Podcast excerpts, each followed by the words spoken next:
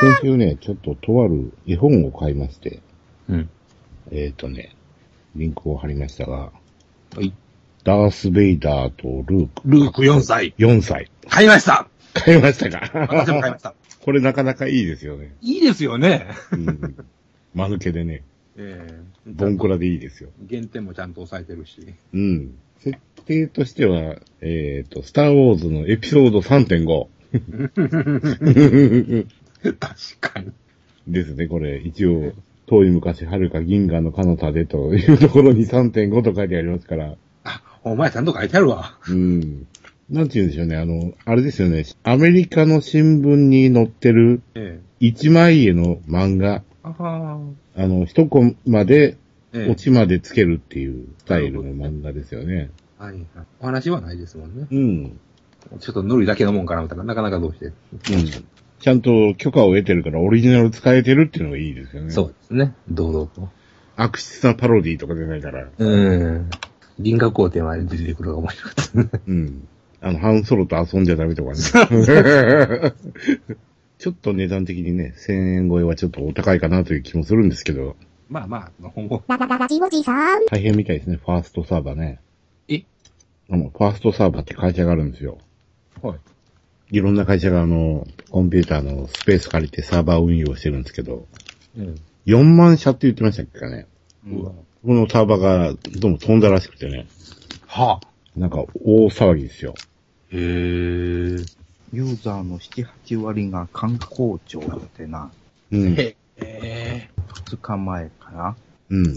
なんかね、あの、いろんなところサイト飛ぶたんびになんか、繋がらねえなってところがね、結構あったんですよね。うん。よおかしいなと思ったらそこが、まあ、ファーストサーバー使ってるんですよ。うん。あの、新宿のロフトもね、そこ使ってて、 はは。なんかバックアッププログラムかなんかにエラーが起きたか、エラーがあったのかわかんないですけど、1日1回バックアップを取るやつが、えーうまく働かなくて、で、まっさらのやつをバックアップの上に上書きしちゃった。うん。で、復旧がどうもできなそうだと。 ええ。現在進行形ですと。うん。ああーで、普通はまあ、あの、データのバックアップを自社のファイルストレージかなんかに入れてあれば、それで復旧、ある程度はするところもあるでしょうし、紙ベースで残してる人は、 えー人的作業でやるしかないと。うん。けど多数は、ローカルバックアップなんか取ってないと。うん。恐ろしい話ですよ、本当に。うん。で、生地、大手ユーザーが多くて、うん。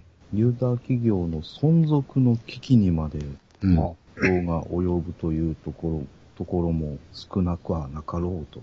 うん。うん。だって自社のね、インターネットサービスとか、ウェブサイトとか、うん。うん。データベースとか、うん。そんなもんもてんこ盛りなんですよ。うん。うん。それが、ある日突然真っ白になっちゃったんうです。ん。それはネット通販とかやってる会社とかだったら大変ですよ。致命、致命的どころじゃないですうね。ん商品のね、在庫データベースから顧客情報から全部聞いてるんですよ。ああ、恐ろしい。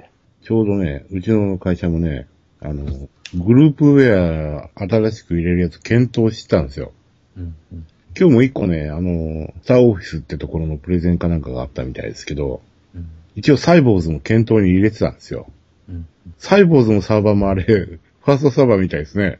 もうね、うちの会社も、え軽くパニックです。え。うん、うん、ええ。でたまたま違うところにセカンダリーを立ててて、うん、どうもそれでしのいだみたいやけど、うん、うん、あの、今朝ですよ。うん。うちらも、うん、全社、全グループサイボーズで、あは。なんかサイボーズが重いな、重いな、とこう、うん、たま、たまに違う、もうしょっちゅうビジーになってたりね、うん。え今までも、その、朝一番とかね、そう、重い時もあったんやけど、今朝は特にひどいなぁと。うう。んん、でもメールは別のシステムやから、うん、メールは別に異常はなかったんですよ。うん、で、いろんなメールマガジン見てるとですね、ファーストサーバーがどうもこけたみたいやと。 うん。あれと。うこれかなと思ってですね。ん、で、その中にサイボーズっていう5文字も見えたので、うん。ああ、そういうことねって思って。サイボーズって自社サバなのかと思ったら違ったんですね。うん。あ、それもちょっとね、軽く驚きね。いやね、僕はね、あの、グループウェアのね、一押しはサイボーズだって言ってたんですよ。うん。使いやすいから。ノーツもね、変な進化の仕方してるし、スターオフィスなんかちょっとマニアックすぎるでしょ。いやー、ノーツは終わってますぜ。ねえ、でしょわかりづらい、わかりづらい。普通、まあね、コンピューター詳しくない人が使って、まあ、普通に使えるのはサイボーズぐらいかなと思ってたんですけど、あそこ使ってるんだったらちょっと遠慮するなっていう感じしますよね。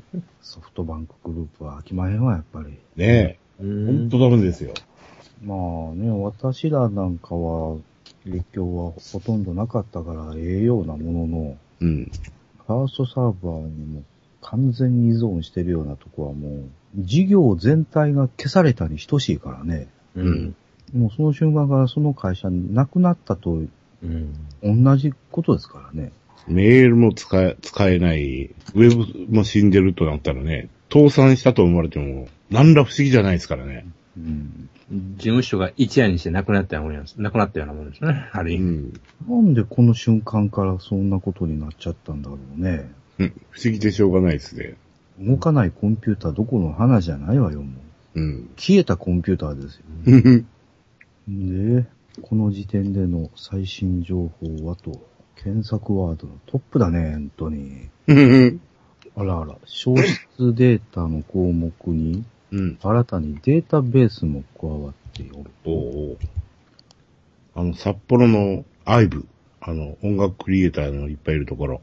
はいはいはいはい。あそこもね、ファーストサーバーにね、音楽データベースを入れてたらしいですよ。ああ。全消失という ことで。サルベージできるのかなえー16時現在、基本サービスについては、対象のサーバーすべての再設定とユーザーへの納費が完了した。うん。うん、そうそう。オプションサービスのサーバー証明書、バーチャルドメイン、簡易バックアップサービス、サイボーズ、これらについては再設定が完了。うん。クラウドマークオーソリティ 4ASP は現在作業中。本日中に完了予定としていると。メールデータは一部ユーザーについて初期状態からメールボックスの中のデータを可能な限り復旧した状態で提供をしている。ただし、どれだけ復旧できたかについてはユーザー自身でうん。確認の必要があるという。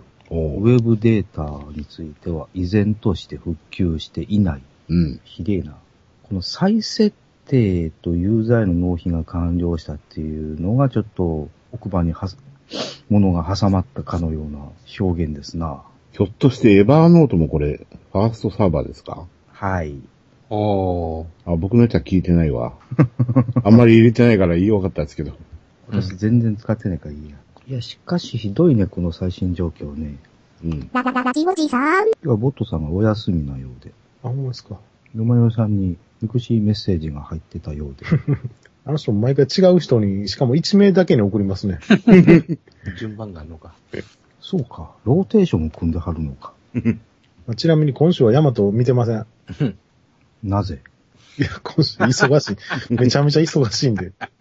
なぜ見ないヤマト見る暇ないんですよ。なぜ今更、あの、見るのをやめるのだそんな暇ないですから、ね。もう見ないと言ってるんじゃないから許してあげてください。継続は力なりと、あれほど私は、あの、力説をしたの。いめっちゃ暇なと思ったら見ますわ、続き。いや、暇というものは作るものなのです。や、暇を作って他のことに使ったんですよ。 他のことはどうでもいいです。そう、どうでもいいことないですよ。俺にとって宇宙戦艦ヤマトを見るというのはもう、かなり後ろの方ですからね。優先順位から言うプと。ライオリティナンバーワンなんですけど。もっと言うと、あの、予算配分ナンバーワンなんですけど。朝一でディオに買い物に行くの後ぐらいですね。うん回転寿司で厚焼き卵に手を出すぐらいの感じ。ああ。 それ、ええ勝負かな。とにかくもう今週はちょっとね、めちゃめちゃ忙しい。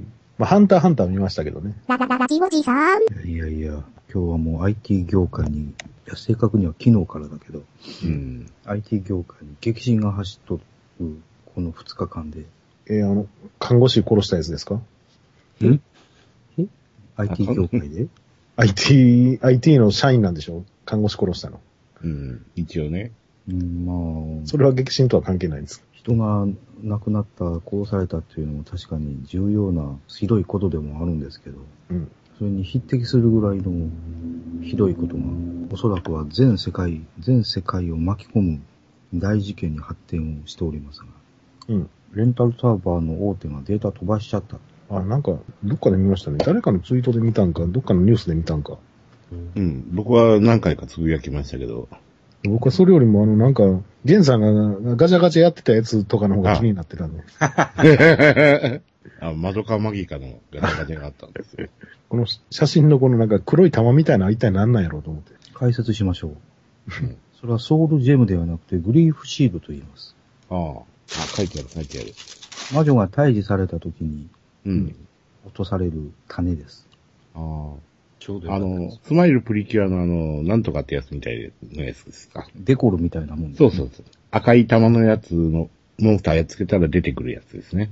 青っ鼻はデコルを落としません。うん。赤い花のあの、敵を浄化するとですね、デコルを落とします。というよりも赤っ鼻はですね、デコルを元に作られております。うん。青っ鼻は、何、ど、何を素材にして作られたかよくわかりませんが、何も落としまへんと。うん。じゃあ、このマドカマギカのこの、グリーフシードってやつは、これでモンスターが作られたと。じゃなくて、魔女の汚れの塊ですね。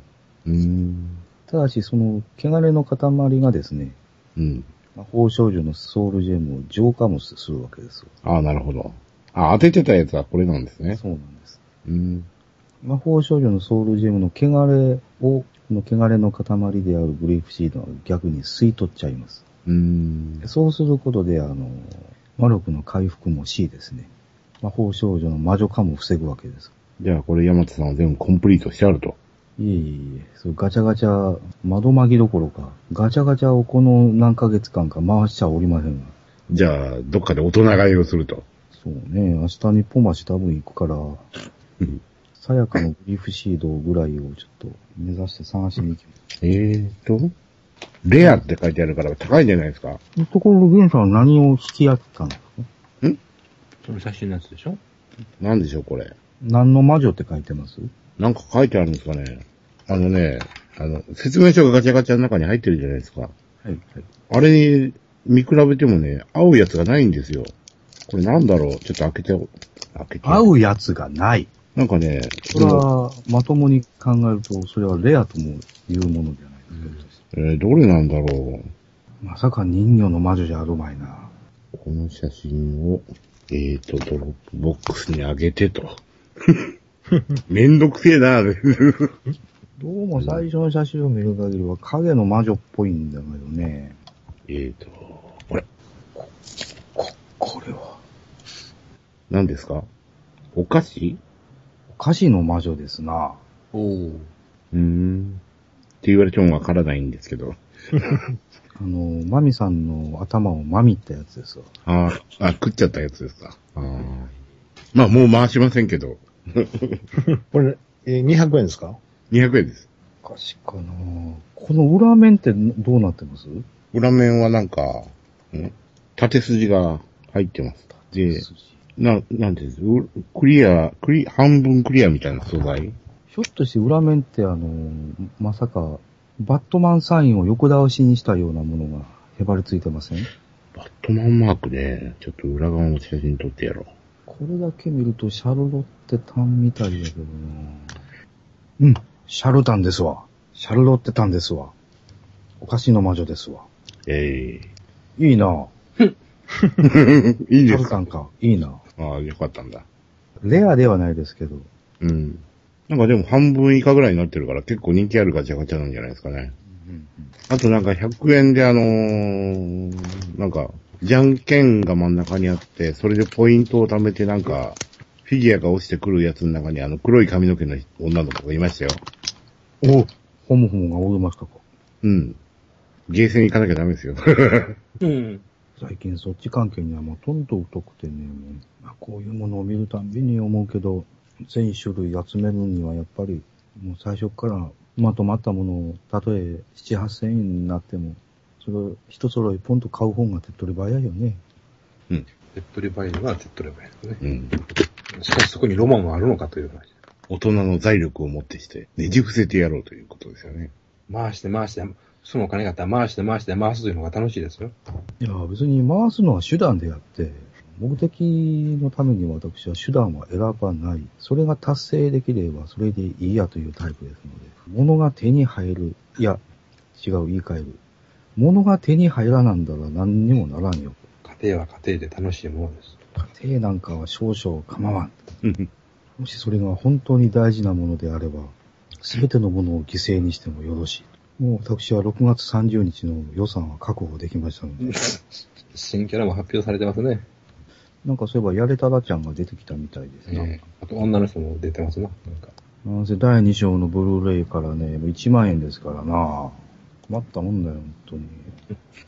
新しいやつ増えました新キャラが増えましたね。あ、なんか髪の毛の長い男がいる。うんだいぶ前だと思います、それは。あ、そうですか。 記憶にないです。ガメレス側が増えてきてます。あー、女性宣伝大臣。ミーゼラ。またこれがガメラス人ではないという。え、ガメラ詩人じゃないんですかないんですよ。顔を真っ白けでしょ。うん。よその星らしいですね。えなんやこのプロトデビルみたいなやつは。うん。耳尖ってるし、声優が千原みのりさん。あらら。入院してたんじゃなかったのか。うーん、みのりにしてはおっぱい小さいなこれ、スターシャ・イスカンダルって書いてますけど、スターシャってスターシャ・イスカンダルって名前なんですかはいな、今回から名字つきました。ファミリーネームがついてしまいました。オリジナルは、そんなファミリーネームがなかったんですけど、この辺がちょっと中途半端なんですよね、これもね。ファミリーネームつけるぐらいやったら、ちゃんとミドルネームもつけてやれよって。仮にも王族やろって。アンチョコやね、星の名前をつけるなんてもうね。ー、なんか東京のおっちゃんとかいうレベルですよね。あらあら、やゆたらさん大出世ですか。そうそうそう。参謀ですね。こいつから優勢爆弾落とそうぜって言い出した張本人は。 うんうん、シュルツさんは相変わらずの中間管理職っぽさがなかなかよろしいな。ドベルはケツアコじゃないですよ。今一つあんま頭良さそうな顔じゃないな。やっぱ一番のお気に入りはやっぱヒスさんですわね。目が血走ってるキャラ表なんですね、これは ね。こんな顔のやつは、鷹の爪団の後ろの方でなんか言ってますよ。確かに。しかしこのミーゼラさんのおっぱいもうちょっとなんとか大きくして,、ね、してやらんもんかね。声優さんとのバランスが悪すぎるんだけど、そんなバランスあるらしい。たまに声優さんが爆乳なもんでね。次は木星話と、うわこと波動法と、木星と雪風創作話と冥王星基地攻略戦。忙しいですね。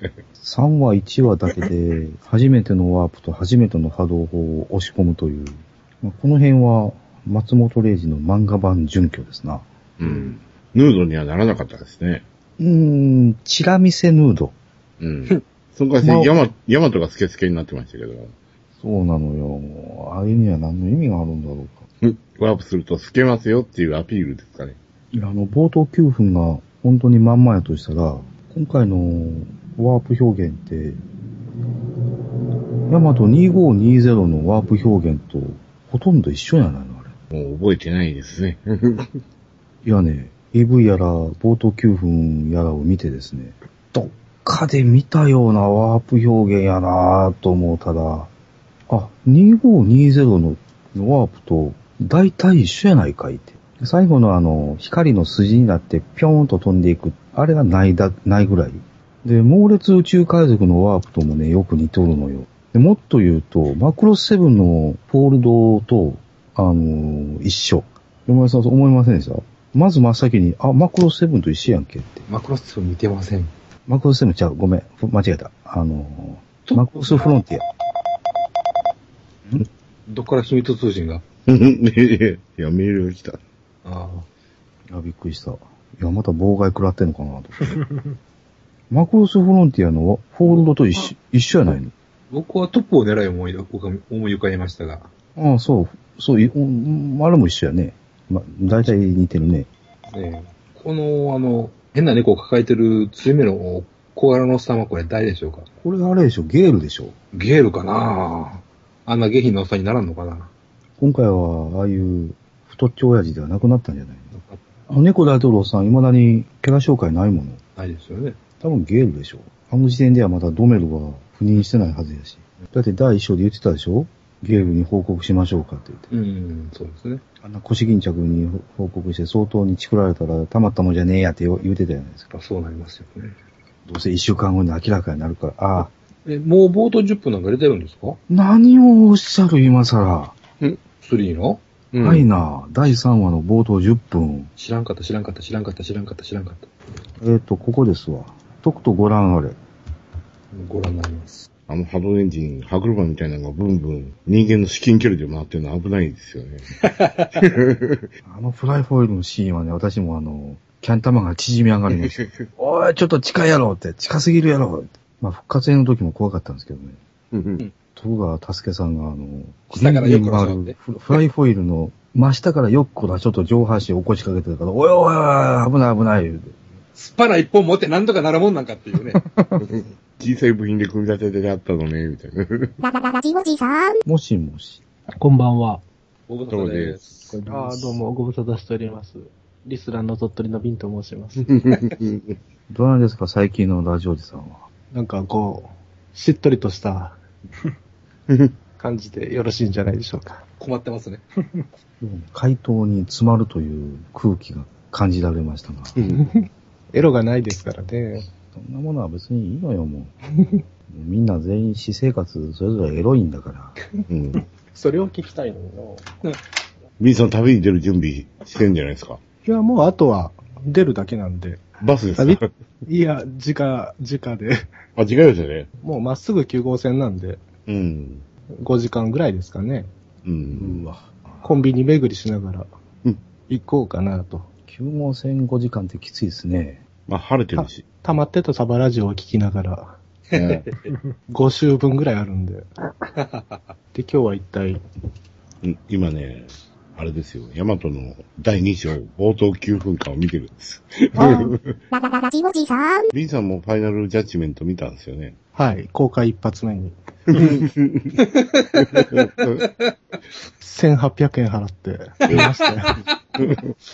なぜあれ、でも、ね、他のお客さんはみんなチケットをもらってた人みたいな感じでしたね、全員。あのあーはい場内アナウンスでしきりに早く交換してくださいって言ってましたからね。あー。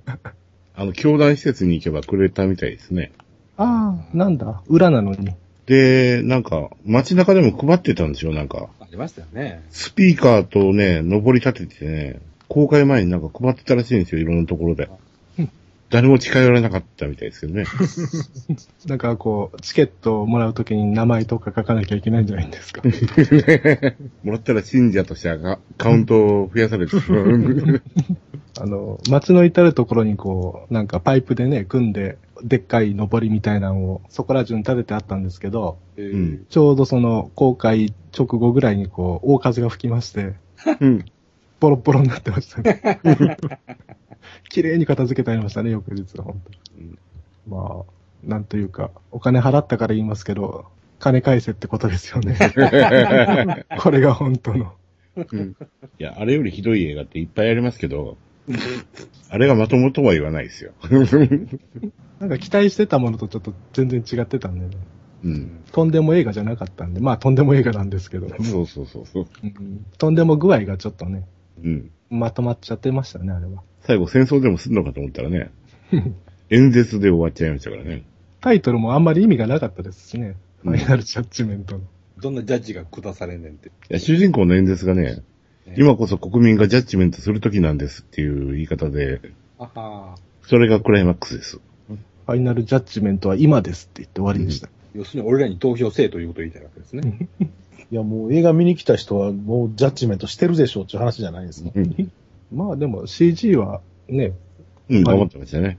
綺麗というか、うまあん、ブッダ最短の時も CG は綺麗でしたけど、うん。あの、デビルマンがすごかったですわ。うん。最後にアギね、背広着た人がね、羽が生えてきてね、はあ。チャンバラするんですよ。 それはなんかの脳内映像ですかあれが救世主なんですかね。まあなんとも、あれをだから人に勧める人の気持ちがわからないっていう 信用しないですよね。あれをどうぞ見に行ってくださいっていう人。まあね、スパイダーマン初日に行っちゃうような人はには進めたくないですけど ね。うん、わざわざ地雷踏みに行く人には進みたいですけどね、あれはね。占領された時にこう、リアルなね、シーンが見たかったですよね。実際に占領されたら、ここまでひどいですよみたいなのが見たかったんですけどね、割とかソフトな感じで、普通に暮らしてるんですよね。みんな綺麗な服着て。はいはい。ひどい目に遭ってるのはね、宗教活動をしてる人たちなんですよ。はいはいはいはいはい。なんかね、あの、お寺にね、あの、憲兵が入り込んでね、坊さんいじめたりとかね、そうはい教本燃やしたりとかね、はい。はいはい。そういうシーンは徹底的にやるんですよね。うん。なんか普通に暮らしてる分には何の問題もないですよね。うん。逆にだからね、宗教、宗教やってる、あの、坊さんとかがね、ひどい目にやってると、ざまにいろとか思ったりとかす る。没収ですよ、もう。財産没収。まあまあ、なんというか、映像は綺麗だったんで、まあまあ、うん。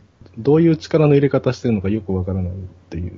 心配なのは、あれにね、出た人たちが、将来が心配ですよね。うんうん。死んじやったんかと言われかねませんわね。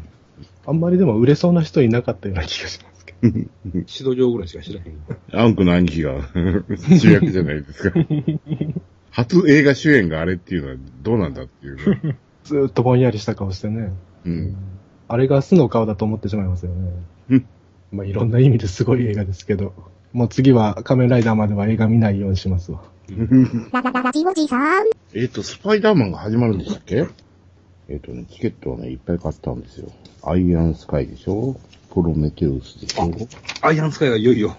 えっ、とね、アイアンスカイはね、え9月28日、おー、秋口。プロメテウスが8月24日、止めてよし。スパイダーマン6月30、あとね、トータルリコールとね、バイオハザード、8月10日、おー。バイオハザードが9月14日。なぜかこれがね、1枚の剣で、はいトータルリコールかバイオハザードに入れるっていう剣なんですよ。どういうことどういうこと共通特別鑑賞券って書いてあって、うん。で、チケットの半分にトータルリコールが、半分にバイオハザードが付いてる剣なんです よ。だからバラバラに買えないから2枚買ってあるんですよ。うん。で、アベンジャーズが8月17日。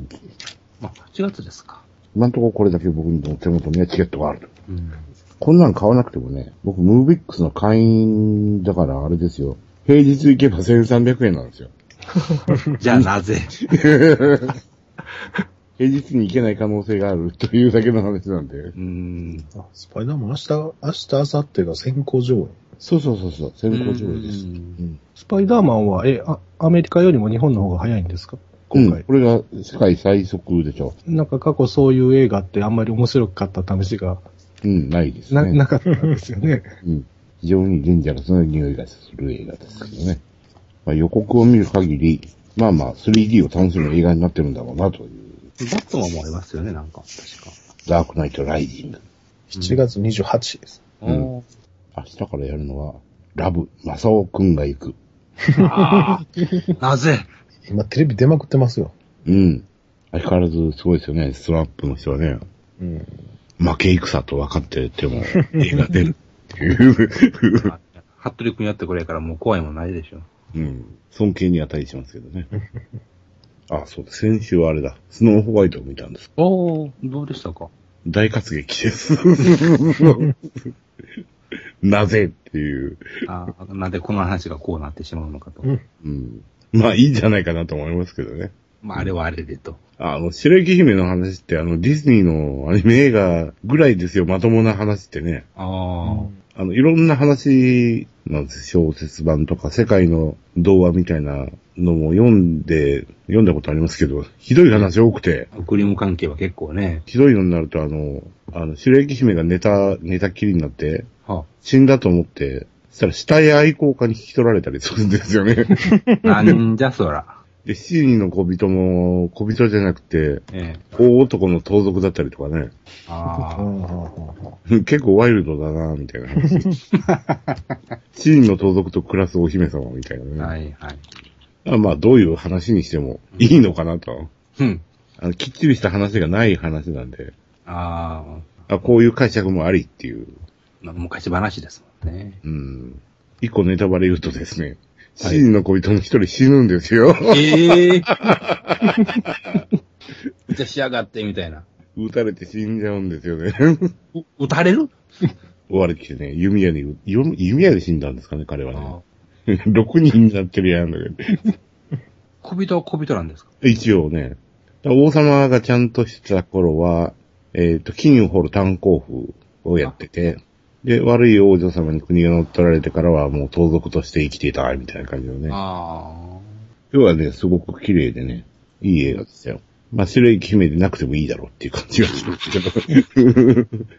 今ちょっと、その辺の監督さんの、うんあの、経歴とかをちらちら見とったら、ちょっと気になる人を見つけて、ええ。スノーホワイトのなんかね、監督、さっきのスノーホワイトの監督のとこ見てた下に、うんあ。あ、うんスティーブ・マックイーン出てくそうる。そうなんじゃそうんれと。うん黒人の太めのおっさんの顔が出てて、下にスティーブ・マックイーンって書いてたんでね、うん誤植かと。うんなんやろうと思って見たら、この人スティーブ・マックイーンっていうらしいんですけど、んこんだけスティーブ・マックイーンのイメージとかけ離れた人がスティーブ・マックイーンって、ええらいことなってんなと思って。絶対みんな突っ込んでるやろうとう。ん多分、スティーブ・マックイーンのイメージから一番遠い人でしょ、この人う。ん確かに。体型から何から。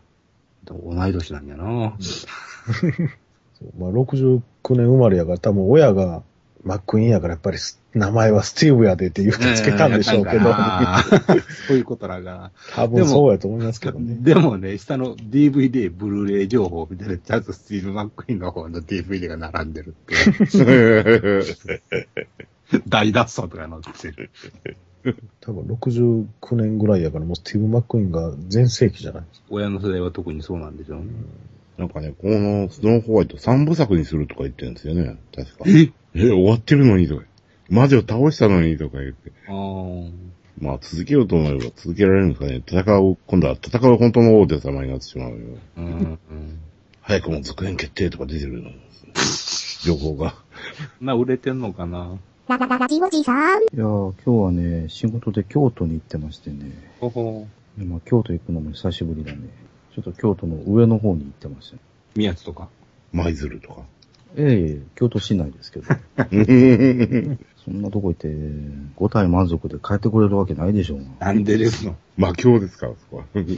何が待っとりゃわかりません。で久しぶりにあの、三条通りを歩いて駅まで行きましたけど、なんかちょこちょこ飲食店が増えてて、うんうん。もしくは入れ替わってて。ねバーガーキングがあるあるぐらいですからね。え、あらびっくりした。えー三条通りのね、西の方にあの、前からあったんかもしれんけど、京都ハンバーグという屋号のお店が目に留まりましてね。うんランチ営業も夜もやっとるんですよ。夜が1500円ぐらい。うんランチが800円から1000円ぐらい。いや、なかなかね、あの、良さげなオーラがそのお店から出てましてな。うん。こういうところは外れはないに違いないと。うん。まあ、ハンバーグでな、あた、外れを出すっていうのも、うんまあ、ちょっと難しいんですけどね。肉練って固めるだけですからね。来週また京都に設置に行きますので、あその時のお昼は、うん、ここに決まりだなと思う。やっぱり、京都を歩く人は、なんて言ったらいいのやっぱ違うね。あ。ああ。やっぱ、ファッションの着こなし方が、やっぱ違うわ。宮城ですか。いや、雅っていうかね、エロいね。エロいな。エロいわ。昔から思ってたけど、京都の女性って、エロいね。そうなんですか。もう一人、あの、ビクッとしてね、すれ違った人に。あの、ヤマト2199の隊員服にその、シルエットがなんか似とるのよあ。ボディラインびっちりやし。あう、これはって。やたら胸のラインが強調されとるじゃないかって。なんだこの下乳を強調するようなこのラインは見て見てってやつですか。って。もう、思わずあの、すれ違う時に、食い入るように見つめてしまいました。怖で。もおっ、おっちゃん見たらあかんで、とかいう感じは。あ。お前を相手にしとらんっていう。なもんここは天下の往来や。そういうところ歩くのに、そういう入れ立ちをするからには、覚悟の上で来てきとるんやろうな、という目をして、あの、見つめてました。よ余計まずいです。もう、ずっと若い頃からね、京都は何かと縁のある土地で、何かというとね、知り合う人知り合う人、ほとんど京都。うん。ちょっとこれから京都へお仕事に赴くことが増えそうなので、うんうん。一回ぐらい2199も京都の映画館で見ようかなと。ララララジオジさん。ひょまさんは昼は外で食べてるんですかそうですね。まあ、外回りしてるんで、もうかなり適当なもんしか食ってませんが。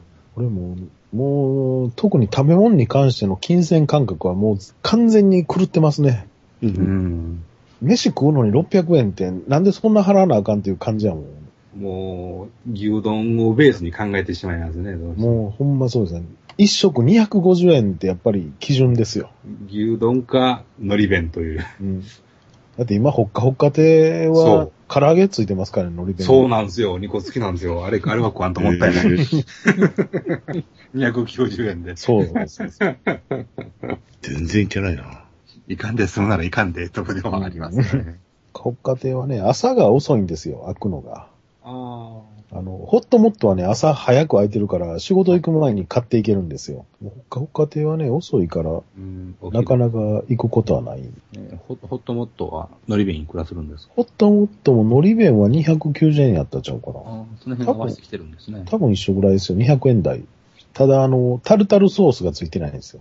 あタルタルソース付きになるとね、300円超えるんかな。あ、そんなところで稼ぐんだ。 20円アップかなんかです。ええのり弁にタルタルなんていらんでしょうんまあまあ、それは好き好きですけどね。あの、醤油だかソースだかよくわからん。はいはい、ソースはついてますよ。あれがついとりゃいいんですよ。うんタルタルはいらない。まあ、山本さんはマヨネーズ否定派ですからね、タルタルも当然 いらんでしょうけど、あの、揚げたての白身魚フライにタルタルっていうのはちょっと、うん。あの、捨てがたいところはありますよ。なんせ私はあの、マヨネーズ殲滅派ですので、 マヨネーズ憎けりゃタルタルまで憎いというた、あの、男ですので、でもマヨネーズとタルタルは牛乳とヨーグルトぐらいの差はありますよ。まあ全然違うんですけどね。うん、あそれよくわかってるんだけど ね。じゃあ、あの、サウザンドレッシングとか、ああ。ああいうのダメですかああダメです ね。あいまへんは。マカロニサラダもダメだ。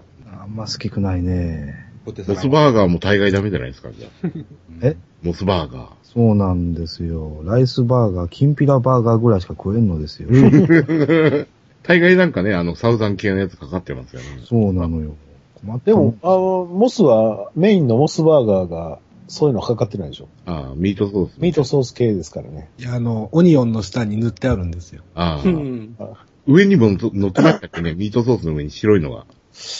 いや、乗ってないんじゃないですか、上には。パッと見た感じ。最近のやつはちょっと、ま、混ぜてる分もありますね。ほんまですか俺ももう、モスは10年ぐらい食ってへんから。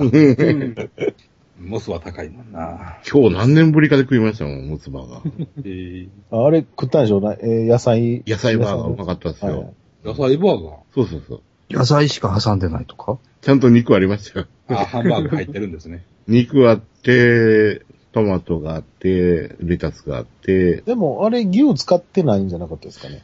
でしたっけなんか鶏と、鶏と野菜やったかなんか、この間テレビでやってましたけどね。ええでした。だからカロリーがめっちゃ低いんですよね、あれ。1個う。ん。 200何十カロリーかう。んうん。ああ。エビスさんが絶賛してま したよ。美味しい言うて。えモス野菜バーガーオーロラソース仕立て。ー、オーロラ。美味しさの秘密。いや、ハンバーガーパティは普通じゃないんですかね、これね。うん。見る限りにおいて。338キロカロリー。上になんか知らないですけど、オーロラソースというやつがかかってる。そうそう。オーロラソースって、ケチャップとマヨネーズ混ぜたやつですよね、確かに。そうそうそうそう。 壁紙ダウンロードって。野菜バーガーってこういう野菜バーガーですかそうそうそうそうそう。俺が見たやつと違うわ。あの、ナンみたいなやつに野菜がいっぱい乗ってるやつもありますよね。うんそうね、俺が見たやつはね、そのパテ自体がね、なんかもうちょっと特殊な肉じゃなくて、えー、鶏と野菜、鶏ミンチとか野菜をこう潰して混ぜたようなやつでなんか作ってましたけどね。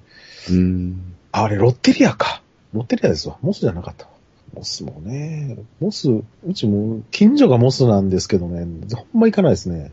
うんモスは行こうと思えば歩いてでも行けるんですけど、なかなか、普通にモスでちょっと腹いっぱい食おうと思ったら1000円ぐらいかかりますからね。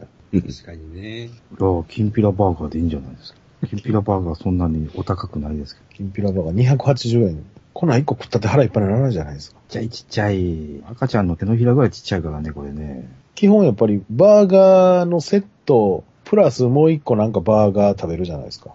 やっぱり1000円ぐらいいきますかね。マ俺クもドナルドとかでね、クリスピーチキンでしたっけ ?100 円とかですよね。チキンクリスプあはいはいはい。うん。チキンクリスプ2個とホットコーヒーで腹いっぱいになりますもん。マクドやったら300円ですもんね、それで。 うん。あ、コークグラスが始まってんじゃないですか。あ、始まってますね。これな、な、何個で買える買えるんですかこれ。あ LA れは LL セットですね。あれ、ブラスどうなんですかねあれ、上の方大きいけど、安定感なんか悪そうな感じがするんですけど。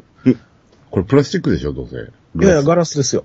ス。あ、ガラスなんですかうん、と思います。僕、え前の前ぐらいの時に、あの、缶あるじゃないですか。缶、缶コーラの形をしたグラスもらいましたけど、ちゃんと、あの、ガラスのコップですよ。ガラスでしへたね。え。ハンバーガー類とポテトの L とドリンクの L。はい。バリューセットの L、だから60円アップかなんかですね。うん L セットにしてもらう。で、何万キロカロリーあるん ですかね。ポテトの L って。で、その買ったことな、あ、それでもたった571キロカロリ ーですよ。たった。俺もうてっきり1000超えてんかなと思ったけど、そこまでは行ってなかったですね、さすがに。いマクドナルドね、長いこと入ってないなぁや、いかんでいいんならいかん方がいいですよ、マクドは。うん。メニューがどうなってるのかも全然違うもん。基本メニューはそんな変わらないですよ。あの、100円メニューがちょっとコロコロ変わったりしますけどね。シェイク S とハンバーガーかける2で300円か。うん。そう考えると安いですよ。300円で食ったら腹いっぱいになりますからね。腹いっぱいというか胸が焼けてもう食えない。そうね。ローストコーヒー、もしくはシェイクぐらいかな。お今、ハッピーセットにブーブーがついてますね。はいはいはい。あ、簡単変形の方のブー、ブーうん。ね。なんか知んないけど、くるくるっと裏返して、また車になるっていう、うん。わけのわからない、連休メーカ在来線が新幹線になったりするやつね。ー。そうそうそうまさかまさかの変身ミニカーって書いてますけど。 お前らが作ってんやろっていう、マッチポンプですね。あうちはこの男もんは全然関係ないんでね。うん。あ、次、来週からスパイダーマン。おうあ、本当だ。なんなんやろちょっと、わけわからなさがなんか興味そそりますね。これお弁当箱ですかぽいですけどね。もう一個は時計ですかこれは。なんかストップウォッチかキッチンタイマーっぽいですけどね。でもこれ、引っ張るとビーとかなるアラームとか、あー、子供がこれランドセルにつけ て学校行くんです。もう全8種類やから結構いろいろあるんだよ。これはちょっと楽しみやな。ハッピーセットいっぱい食わなあかった。あった。これだ。ハッピーセット。お茶碗いいですね、お茶碗。うん。うーん、これ、でも、ハッピーセットでこれどのぐらいのサイズなんですかね。うん。スナックボックスとか言うても、開目入れへんぐらいの大きさかもしれないです。このスナックボックスのサイズはまずいでしょ弁当、うん要するにこれ弁当箱でしょですけど、幼児サイズでしょ、これ。長さがスプーンと一緒ぐらいですからね。うん手。のひらサイズでしょうね。えっと。何入れんねんちゅう話です。マイクロソフトのマウスぐらいの大きさですかね。これ、どうなってるのもしかしたら選ばれへんやつじゃないでしょうね、まさか。ああ、それは怖いですね。リストウォッチなんかもらった日には、時計かテーブルグッズは選ぶことはできるが、どのおもちゃがもらえるかはわからないって書いてます。あそれから、まあ、お茶碗が欲しければ、このおテーブルグッズといえば、可能性は4分の1ってことですね。マグカップいいですね。でも僕、一応ね、2児の父親としてこれはちょっと使えないんでね。さすがに、この茶碗とこのマグカップで俺飯食うてたらちょっとさすがにもう父親の威厳もクソもなくなりますからね。なんかこのマグカップだとプラスチックの味しそうじゃないですか。なんかツンと塗料の匂いがするとか。コーヒーがまずくなりそうな。うんそんなこと言ったら私なんかどうなるんですか今日、京都でビーネススーツ姿で三条のアニメイトに入ってしまったんですけど、いいじゃないですか。世間の名なんてそんなん知ったことじゃないですよ。うん子供の名の方がよっぽど厳しい ですよ。いや、あの夏の下敷きが売ってましてね、どうしようかなと思った けど、家で下敷きは使わへんしなうん。クリアファイルはないですけいど。やクリアファイルいっぱいあんのよ。あ、映画館でファイナルジャッジメントのクリアファイルがありましたよ。いいこの買うなら今。ララララジオジさん。えー20歳以上、結婚に前向きな独身者。おー、いけますやんか。実家に帰ったら、あの、着替えの上にチラシが置いてあり まして。なんかすごく悲しくなったんですけど、いいじゃないですか。どしどし参加しましょうよ。なんかすごい、なんか嫌なメッセージ性を感じて、なんかちょっと。 しかも内容がちょっとものすごい昭和な感じが。えこれは正しい団体の主催なんですかどうも、なんか、宗教系絡んでるようで。すよね。いや、ええブライダルの会社があか絡んでますよね。ああ、なるほど。宝石を売りつけられたりとかする可能性が。婚活事業部。何この宗教臭い名前。少年自然の家に宿泊っていう、ええ小学校とか中学校の時に宿泊訓練に使うところですよ、それ。水遊びがありますので、濡れてもいい服装を用意してください。かっこ、水着は必要ありません。どういう意味やねん、これは。な短パンと T シャツで来いという話か。まあ、着替え持ってこいってことですね。うん。どんな水遊びするんでしょう。えそれは、あれでしょあう。水鉄砲で乳首が透けるまで打つんでしょう。泡立つんでしょうか。泡立つのは水遊びじゃなくて、プロ遊びですからね。うんうん。で、ビンさんが参加されると。うーん、その内容ではちょっと、こんに前向きな独身者か。 3000で一泊で3食ついてますからね。朝食はご飯と味噌汁とハムとかそういう感じの。多分中学校の時に食べたものと同じ、あー同じものが出てくると思いますよ。その調理場がありますから。白米だけは山ほどあるみたいな状態じゃないですか。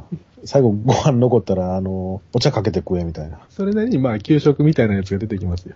あーほほうーん。ほアルコールダメ。で、この参加条件の20歳以上なんですけど、上限はないんですかね。ないんじゃないですかでもこういう書き方やと、あれですよね。えー、常識的にかん、常識っていうか、まあ、普通に考えると、29歳までじゃないですか。いやいやいや、そんなことないですよ。 40代は不可でしょあの、テレビのお見合い番組とかありますやん。う。いや、知らない。あのー、田舎の農家とかで嫁が欲しいけどけえへんみたいな、うんうん。そういうのを募ってテレビ番組でやったりするんですけど、それは若者はほんまに20代前半ぐらいから、上はやっぱ40代、50代いてますよ。 50代。うん。めっちゃおっさんお前よう出てきたなみたいな。ということは、別に上限はないのか。多分ないでしょ金持ってりゃええぞっていう話か。う。だって、そんな上限設ける必要ないじゃないですか。選ぶのは女の方なんですから、き結局。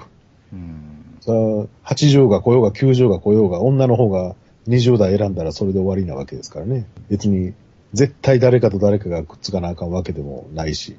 これ、こういうやつですかうわかなりこれ痛い感じの、苦手な感じのタイプの イベントです よ。ぁ。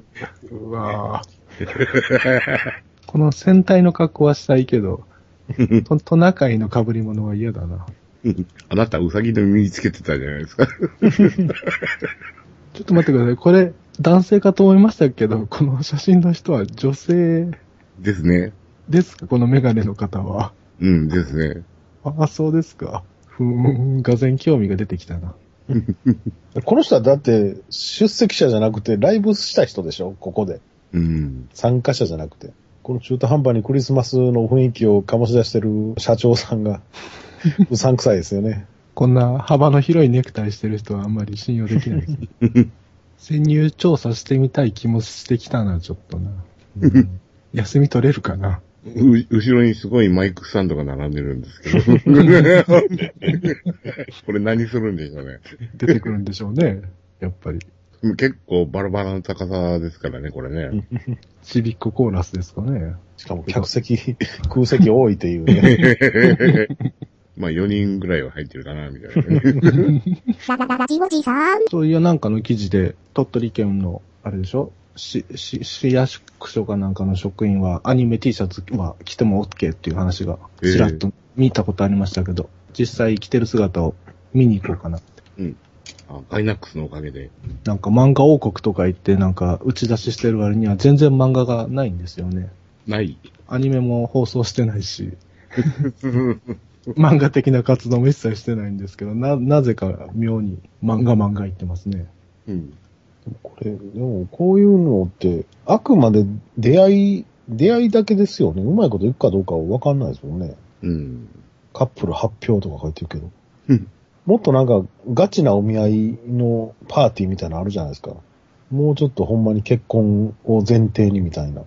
そういうのと比べたら全然なんか、ほんまに出会いの場を提供します程度、合コンぐらいのノリですよね、多分。その、ガチとゆるいのの差がよくわからないんですけど、メルコン的なものです。あーガチなやつはもうちょっと、あのーほんまの見合いに近いっていうか、あもうちょっとカップルになったらもう結婚を前提にぐらいの、なんか、年収とか書いたプラカードをこう、ぶら下げるみたいな感じ。はいはいはいはいは罰ありなしとか書いてあるやつがい。う。ん。だからそういうのに比べたら、ちょっと合コンに近いかなという感じしますけどね、これ見る限りでは。ララララジオジさん。まあ、そんなことはまあ別にまあまあいいんですけどね。えー、課題は、あと1週間をいかに生き延びるかということにかかってきてるわけですよ。うんそうなんですよ。あと1週間ですよ。うん待ったぜ、2ヶ月半。ねえ、山田さん。ねあの9分を見て、またあの、ドヨー ン、気分が落ち込むわけですけど、そうですか。お俺はあの、アホンダラーの総総監督に、本当にマジで聞きたい。あなたテレビシリーズ作ってるんですよねって言って。まさか映画版作ってるつもりなんじゃないですかねって。なんか勘違いしてませんって言って。江口豊はツイッターしてたんですかいやーね、あんまりエスカレートするとなあ犯罪になっちゃうので ね。あえてもう検索もしてないんですけど。うん。なんかあの、ミクシーに貼り付けたあの、昔の音声で2199の絵を貼り付けたやつは、あれを見てからなんか2199の印象がすごく良くなってしまったんですけど、僕の中 で。あれ良かったですね。あれの新作が出るのを楽しみにしてた方がいいのか なとか。やっぱり絵だけ新しくしとけば良かったんだって話ですよね。なんかね、あの冒頭9分ね、こう、先を急ごう、急ごうと、うん。前から言ってる通り、今のうちに詰め込むだけ詰め込んでやれっていう安直な考えがもう鼻について鼻についてね、まあ1話2話の時からね、言われてきたことですけど、どうもそういうのを良しとするっていうような考えでずーっと進んでますわな。まあ今回は4話、5話、6話、あと3話もあるし、えー決して満足はせえへんまでもまあ、全体的に楽しませてもらえたらいいのかなと。まあ、何やかんや言ってね、新しい情報があるために飛びつくわけですかどうもやっぱり脚本、伊豆口っていう文字が見えた瞬間に、やっぱり嫌ですよね。ら。うん。ララララジオジさん。よし、これで初期化が終わったぜ。今ね、iPhone4 の S じゃなくて4の初期化をしてました。真っ白に。さらっぴんにして、無線 LAN だけ、家の無線 LAN だけオンにして。うん。今、4はもう何にも入ってない。何するんですかそれで。とりあえず iPod Touch か、iPod Touch として使いましょう。うん。ヤマトを満載して。満載してって。で、とりあえずね、今飛行機モードにしてるんですけど、うん。これ飛行機モードも県外の文字も表示させへんようにするっちゃどうしたらいいんかな、これ。えっとね、なかったでしたっけ設定が。えっ、と、まずは飛行機モードをオフにします。えー、するとキャリア検索に行って県外になります。で、次に、一般のネットワークから 3G をオンにするをオフにします。うんうんでうんファイルデータ通信をオフにしオます。フにします。だけでよかったはずです。にしても、県外の文字消えへんのですよ。ああ、 SIM が入ってるからそうですね。やっぱり SIM が入ってたらあかんのかなあの、ソフトバンクのシムでしょ。カラシム買ってくればいいんですよ。かといって、シムなしに、シム抜いちゃうと、うん今度、県外の文字が多分、シムなしっていう文字に変わるんですよね、こうんうんうん。れ。からシムいるの か。そうですね。そのカラシムの種類によりけりですけど、あの、日本でよく売ってるのは、あの、ソフトバンクのシム情報を書き込んだシムが多いんですよ。だったら一緒よね。うん、一緒になっちゃうんで、あの、できれば AT&T とかね、かっこいいじゃないですか。もっぺんだけ、シム抜いちゃう。だから、現状ではその、県外で出ることを思えば、うん、うん。まあ、まだ飛行機マークの方がいいかなと。うん。あるいはシムフリーにして、うん、うん。えっ、と、日本通信の980円のシム突っ込んでおく。うん、うん。で、1ヶ月して解約したらドコモマークがつくっていう。ほうほうほう。なんちゃってドコモキャリアになるわけですね。うん。シムを抜くとやっぱりシムなしになるわなぁまだいいかな。県外より。もう一回ゼロ初期にしちゃったんだったら SIM 抜いても大丈夫ですからね。うん。次回アップデートの時 SIM いるぐらいのことですから。シム抜きでも、動機はできうん。たんでしたっけできる確よか。うん。まあ、からしも1000円ぐらいですよ。ラジオショックに売ってるっていうのは知ってるんやけど。うん。いやいや、今までありがとうね。iPhone4 のクロちゃん。これからは iPod Touch として活躍してくれたまえ。で、引き続き、3G 白の食感もかろうかな。えへいきなり初期化するんですかえっと、ところでね、iPhone4S なんですけど、はいはい。困ってましてね。あ電池の減りがやけに早い。あ、ああそうですか。で、まあ今日、比較的早く帰ってこれたので、ちょっともう、一旦復元はしたん、して様子を見てるんですけどね。うん。うーん、どうもやっぱり早いなぁ。ソフトバンク4と比べて、やっぱり減りが早いように思いますわ。うん。そうですか。バッテリージャケットつけてあるからわかんないです。最初からあれですよね。常に満杯状態ですよね。そうそうそうそう。一応ね、あのーモバイルブースターとね、ずっと使ってる APG のやつね、持ってるんですけど、使ったことないですね。まあ一日、朝から夕方、夜、夜半までぐらいだったら持ちますね。ジャケットで持ちますね。いや、一応あの、朝満充電で、うん。充電なしの16時間でも一応持つこと持ってるんですよ。うん。普通に使ってて。うん。なんだけど、その、4の時代にはなか、見られなかった、その、えーバッテリーの減り方が見られます。えーつまり、あの、3G 通信してるときに、こう、みるみるうちにこの、まあ、今、パーセント表示をやっとるんですけどね。え何か一つ 3G 通信で、何かのページを更新とか、あの、するとですね、えうん。ワンアクションごとに1%ずつ、ふい、ふい、ふいと減っていくんですよ。こんなもんなんかね、4S って。うん。じゃないですかね。うん例えば、あの、ツイッターアプリで、うん。こう、リロードさせるとするでしょうん。うん。こうリロードに関しては2回か3回につき1%こう数字が減っていくってな、そんな感じなんですよ。うん。こんなもんなんかな ?4 の時はね、そんなことはなかったんですけどね。ええで、基本通り、バッテリーは9%ぐらいのの残りから充電するようにはしてます。まるっきりゼロにして強制シャットダウンになっちゃうと、かえって電池に良くないので、うん。それはやってないですけどね。で、5時間ぐらいこう充電させてぬ抜いてるという、そういうことは2回ぐらいやりましたけど、あんまり傾向としては変わりがないように見えますわ。一見、アップルストアにねじ込んだ方がいいんでしょうかね。使えてるんだったらいいじゃないですか。うんそれともうちょっと使い込んだら、あの、バッテリーもな、馴染んでくるんですかね。所詮ドコモか、のアンドロイドユーザーに怒られますよ。うん。え、アンドロイドのユーザーさんに怒られるってそりゃそうですよ。なぜいやかわいそうですよね。ものすごい減り方しますからね。あ、そうなんですか。うん。いや、アンドロイドの世界はもう、ほとんど知らんので、あの冗談だけどよくわからんのですけど、あっちはそんなにひどいのなんかね、この間、HTC の新しいやつ、 ?HTCJ? うん。買ったってやつ見せてもらったんですよ。は朝充電してきて、ポケットの中ずっと入れてきて、で、僕のとこへ来て、パッと見せたらもうすでに87%とかになってて、早っとか思って。え、朝家100%で家出て、うん。会社着いた、それだけでそう。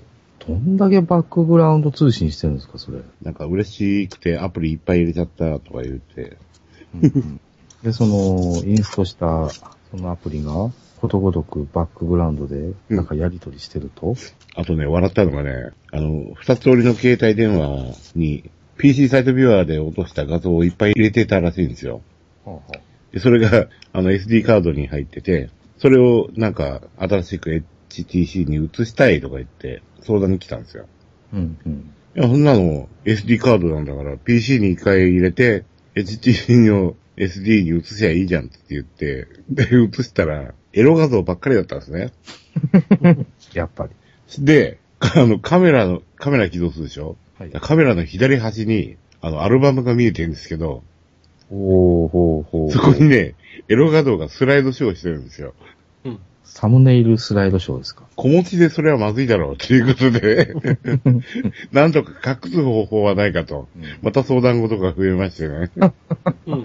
結局、あの、隠しフォルダを作るソフトを入れてですね、 ほうほうエロ画像をそっちに入れて隠すということをやって、ようやくアルバムから消えたんですけど、なるほど。ルートに入ってたら、もう勝手にサムネイルスライドショーやっちゃいますよ。ちっちゃいアイコンでね、金髪の姉ちゃんがおっぱいプルンプルンさせながらね、スライドショーしてるんですよ。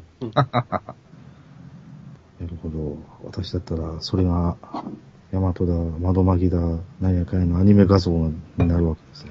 うん。しかし、HTCJ って、え最新機種でしょそうですね。まだそれでもそんなに電池の減りが早いのか。それは新しい古い関係なく、やっぱアプリ、アプリが悪い。悪さしてる。設定はで、いだから常時、その、バックグラウンドで動かすアプリの数って、設定すればできるんですけどね。それを多分やってないんでしょうし、教える気もないですけど。うんうんうん。そんなもんぐらい自分で追求しなさいよと。まあ、やらない人ばっかりなんでしょうけどね、どうせ。二つ折り携帯から移ってくる人たちばっかりですからね。別にそういう人は普通の携帯電話でいいやんね。と思いつつも、ね、ドコモの夏モデルで、二つ折り携帯出ないということになったりとかしてますから、ガラケー絶滅ですか新機種発表なかったでしょ。いやーあんまりチェックしてないですけど、そんなにひどいのか。多分ビジネスモデルだけ残るんじゃないですかね、二つ折りは。あと全部、あと、楽々スマホとか、この上にずらり並んだ、アンドロイド軍団すごいですよね。おー、アンドロ軍団だぜ。 ボスはどこや、ボスは。あ、ボスが HTTCJ ですかひょっとして。ドコモはギャラクシーじゃないですか、ボスは。あ、そうか。ギャラクシーってまだあったんやな。ウィルコもやっとスマートフォン出してくれますやん。うん。あの、ニコイチのやつ。いや、違います。い、一個で。いやいや、だから、あの、ダブルシムとええソフトバンクシムが一緒になっちゃったやつでしょ。そういうことなんですか、あれって。うん。